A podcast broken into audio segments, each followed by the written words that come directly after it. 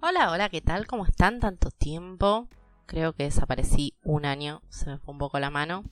Tengo excusa. Bueno, me enfermé de lo que nos hemos enfermado todos estos últimos dos años.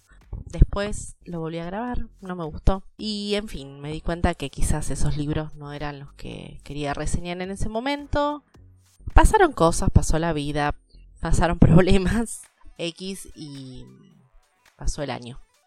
Así que bueno, siendo 2023 es el momento para retomar y traer más libros.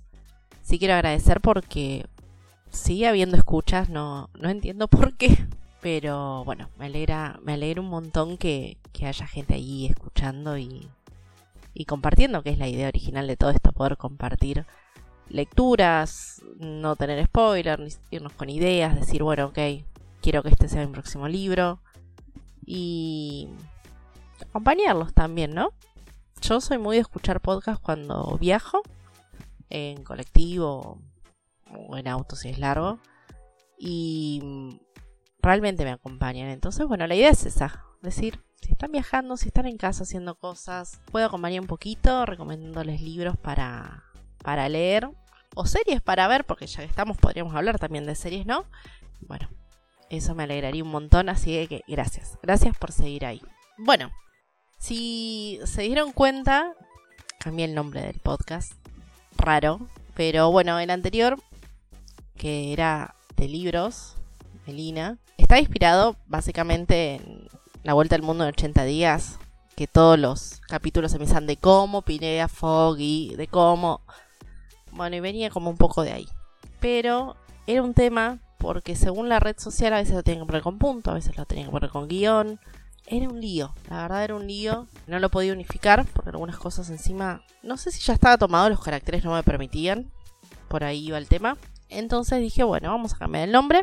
Total, ya que estamos después de un año, hasta el nombre le podemos cambiar. Y tiene un significado muy especial para mí, este nombre. Y probablemente en otro, en otro encuentro les, les bien para no hacer más largo esto. Pero bueno, espero que, que les guste y espero que si me buscaron con el otro nombre hayan podido encontrarme. Para no irnos por las ramas, vamos a empezar a hablar de los dos libros de hoy. Traje un libro y una trilogía, así que espero que no sea muy largo. Bien, el primer libro es eh, Sed, de Neil Schusterman. Espero que esté bien pronunciado. Y en esta ocasión, este autor está escribiendo con Harrod Schusterman. Que si sospechan que es el hijo, están en lo cierto, es el hijo. Igual yo lo busqué. Pero bueno, vi dos autores. Saben que amo la saga Conexión. Me parece un librazo. Me voló la cabeza. A quien se lo recomiendo le encanta. Y después leí, que creo que ya hablé de eso acá. Si no, después hablo. Eh, el Arco de la Guadaña, que es una trilogía. Sí, es una trilogía. Me gustó mucho. No está al nivel de conexión, pero también es profundo y también nos deja pensando mucho acerca de, de las relaciones humanas. En conexión habla un poco más de. Tengo un capítulo donde lo explayo, pero habla un poco más de, la sociedad, un futuro distópico en donde se venden o se donan, pero la idea es que si la persona no es útil, antes ya de mayoría de edad se lo puede desconectar y desmembrar para darle los órganos a ciudadanos que sí sirvan y está analizado todo el tema de los medios y cómo influye y creencias. Está genial. Y el de Largo de la Guadaña es un futuro en donde la muerte fue conquistada y hay segadores y ellos son los que deciden quién vive, quién muere. Es un cargo que se pasa de unos a otros y bueno, un poquito trata sobre eso, sobre los aprendices, sobre lo que pasa en ese mundo, sobre las decisiones que toman, lo que es el poder y también, ya les digo, las relaciones humanas y no quiero andar más ahí porque creo que terminaría spoileando. Bueno, vi el libro Sed y dije, vamos ahí. Les voy a leer la sinopsis y les voy a contar después bien de qué se trata. Sed, ¿hasta dónde llegarías para conseguir la última gota de agua? Alisa vive con su familia al sur de California, en un barrio residencial muy apacible, hasta que un día del fregadero deja de salir agua. Tras padecer varios años de sequía, eso tampoco es extraño. Allí todo el mundo está acostumbrado a las advertencias. no riegues el césped, no llenes la piscina, no te des duchas largas. Pero esta vez ya no queda agua que ahorrar. En muy poco tiempo, el supermercado del apacible barrio residencial se ha llenado de familias desesperadas y dispuestas a todo, con tal de conseguir un bidón de agua. Y cuando sus padres salen en busca de provisiones y no regresan, Alice y su hermano, y el peculiar vecino que los acompañan, no tienen más remedio que empezar a tomar decisiones difíciles para sobrevivir, cueste lo que cueste. Bien, esta es la sinopsis, lo que está atrás del libro, es lo que les estoy leyendo. Sigue sin haber spoiler acá.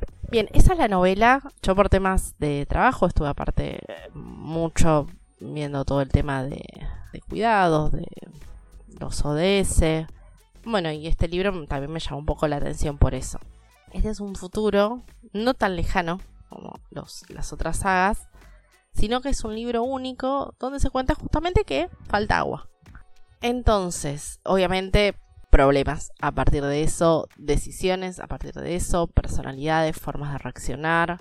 Hay un poco de todo de eso. Pero ¿qué me pasó? A mí se me quedó corto. Se me quedó corto porque necesitaba como andar más. Siento que fue más como una novela de las aventuras de estos personajes y de la travesía, quizás hasta que encontraron una solución, más que un análisis profundo como se plantearon en las, en las otras sagas. Pero ¿qué pasa? Es un libro único. Es un libro único y autoconclusivo. Entonces, si bien tiene 400 y pico de hojas, es obvio que no va a poder ahondar tanto como cuatro libros de que suman entre sí 1600 más o menos. Si mi memoria no falla, son bastantes hojas las de cada uno. Entonces, bueno, creo que me jugó un poco la expectativa que yo tenía acerca de este libro y acerca de este autor. Ojo, el libro no es malo. Quieren leerlo, leanlo con agua al lado porque les va a dar sed. Fuera de broma, les va a dar sed. El libro es bueno, la escritura es buena, eh, lo que se plantea está muy bueno y lo que vienen estos personajes también. Ya les digo, me pasó eso. Por ahí yo esperaba algo más. ¿No? algo más que me, me, remueva un montón de, ideas. Y esto no, esto es más como una novela un poco más juvenil. Sí, yo lo recomiendo, sí, me gustó. Es para leer en unas vacaciones, en un descanso. Se lee rápido. Está bien hecho. No, no, no, no vamos a encontrar nada que vamos ahí, esto no podría pasar, no. O sea, está bien escrito. Y acá eh, en el libro dice, Paramount está preparando su adaptación cinematográfica. Yo obviamente estoy muy emocionada por eso. Pero ¿qué pasa? Lo mismo dice en Conexión y el Arco de la Guadaña. Y esos libros ya tienen sus años y las películas no han pasado. Entonces, bueno, ya no sé si, si entusiasmarme o no. No sé cómo se maneja ese mundo, porque a veces no salen. Pero bueno, sería genial que, que pueda salir de, de este libro y de los otros porque, porque está muy bien. La verdad está muy bien. Simplemente es esto. Este es un libro más corto, más conciso, más concreto y autoconclusivo, a diferencia de las otras. Pero que está bueno, está bueno. Así que, mm, nada, si quieren pensar qué pasaría en un mundo donde no hay agua, entonces tienen una, una muy buena lectura para, para comenzar el año o cuando me estén escuchando. Es una buena lectura siempre. Y mm, si la leen, después cuéntenme qué les pareció, porque hay algunos capítulos ahí que, que, me han. Nada, me, han dado un poco de, de cosa las cosas que sucedieron. Así que si después lo quieren comentar, me escriben y, y lo charlamos para no, no spoilear nada. Así que bueno, este es el primer libro y vamos a ir con la segunda trilogía, que es la trilogía de El piso 1000. En este caso, está escrito por Catherine Margie también espero que esté bien pronunciado. Y les voy a dar la sinopsis y después les voy a contar un poquito de qué se trata. Año 2118. Una supertorre se alza sobre el skyline de Nueva York. Es una sociedad en sí misma en que las plantas superiores están habitadas por familias inmensamente ricas, mientras que las inferiores subsisten las clases más bajas. La caída de una chica desde lo más alto amenazará con sacar a la luz los secretos de sus habitantes. Mentiras, excesos, traición, amores prohibidos, que harán temblar los mismos cimientos de la torre. Entre el lujo sofisticado y la tecnología más avanzada, un grupo de jóvenes tendrá que encontrar su lugar en lo más alto. Bien. Eh, hasta acá en algún momento pensaron me hace acordar a Gossip Girl. Es muy parecido. Yo vi la, serie original, no vi la, nueva de HBO, todavía no tuve tiempo. Pero bueno, la, la serie original encima me la devoré porque, como siempre, la empecé a ver y ya la sacaban. Es la historia de mi vida.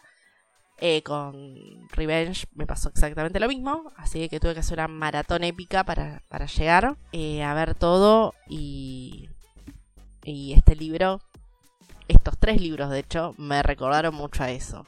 Es, es una gran torre en donde arriba vive la gente que tiene mucho dinero y bueno, tiene casas espaciosas, ¿no? Puede ver el, el cielo, el aire, después es gracioso porque dicen, bueno, y ahora eh, tomé el ascensor y bajé hasta el piso, no me acuerdo ahora, supongan 300, que era el parque. Y cuentan que van por un parque, o sea, es tan grande el edificio que entra un parque. O sea, hicieron un parque artificial. Y después dicen, bueno, y ahora bajo al, piso 3, que es un, es, un lugar oscuro porque no llega la luz, claro, la torre es altísima. Olvídate que llegue la luz hasta ahí abajo. Y bueno, justamente ahí es donde vive la gente que tiene más eh, menos poder económico. Yo cuando empecé a leer este libro, esto se los cuento por si lo leen y les pasa. cuando lo leía entendía como que toda la sociedad vivía en esa torre. Y no, esa es una torre, pero después pueden bajar como a la vereda y a las calles y hay más casas alrededor. Simplemente es un gran edificio, una, como una super construcción. Eh, tenemos... A ver, esto en serio es como considerar. Eh, nosotros teníamos a, a Blair, a Serena, a... Ah, y bueno, al chico que ahora no me acuerdo cómo se llama, a dos chicos más y a la hermana de este, este chico. Olvidé los nombres. Y eran como yo seis, pero después si fueron uniendo más personajes, ¿no? A través de las temporadas, bueno, esto más o menos es así. Nos presenta un núcleo de personajes, pero después esto se va a ir extendiendo y más teniendo en cuenta que es una trilogía. Y los capítulos eh, están hechos de manera muy especial, ya que no está todo narrado por la misma persona, sino que cada uno de los personajes va narrando desde su perspectiva cosas que van pasando. Y lo bueno dentro de todo es que esto no es que se repite, o sea, no es que cuentan algo, no sé, desde el punto de vista de uno y después repiten lo mismo desde el punto de vista de otro. No, la historia va avanzando a medida que alternan las diferentes miradas de los personajes. Lo cual me pareció bárbaro porque a veces se hace un poco cansino si estás leyendo lo mismo desde cinco puntos de vista distintos. Entonces, bueno, esto se agradece. La historia, ya les digo, está muy buena, es un libro juvenil. Les va a parecer que están viendo la serie, en el primero. De hecho, yo me planteé si seguir leyendo la trilogía o no, porque nada, uno siente a veces como que, bueno, nada, ciertos problemas a veces uno dice, bueno, sí, no sé si el vestido yo no combinó bien con la fiesta, es algo que quizás en una edad me parecía terrible, después ya no. Entonces yo al principio decía, ah, no sé si sigo o no. Bueno, al final decidí comenzar el segundo. Dije, oh, ¿cómo siguió la historia?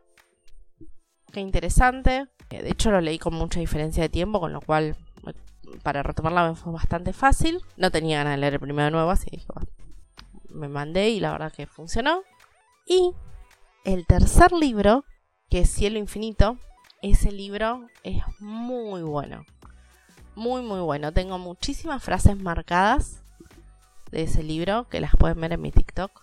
Paso, paso el, ahí la propaganda. Pero ahí tiene el mismo nombre del podcast. Pero bueno, las pueden ver ahí. Y,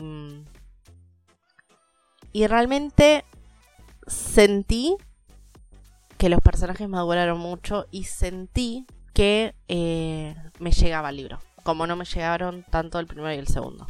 Hay muchos giros inesperados, eh, no crean que está todo resuelto porque este libro, esta trilogía te sorprende. Y sobre todo, ya les digo, el último libro eh, me voló la cabeza, sobre todo creo que del primer tercio para adelante lo disfruté mucho y lo leí muy rápido, porque quería ver qué pasaba, entonces, como que, nada, como, bueno, sí, uno más, la típica, uno más, uno más y me duermo, pasó eso. Si, si tienen ganas de volver a vivir lo que sintieron con la serie eh, y tienen ganas un poco de, como, como de meterse en ese mundo rico donde ¿no? Se gasta plata, porque se manejan números que, bueno, yo no tengo. La verdad está bueno, está bueno para sumergirse un rato en esa fantasía y olvidarnos de nuestros problemas. Y si lo leen, ya les digo, no se queden con el 1, no digan esto no es para mí, porque después, a medida que avanza, mejora mucho.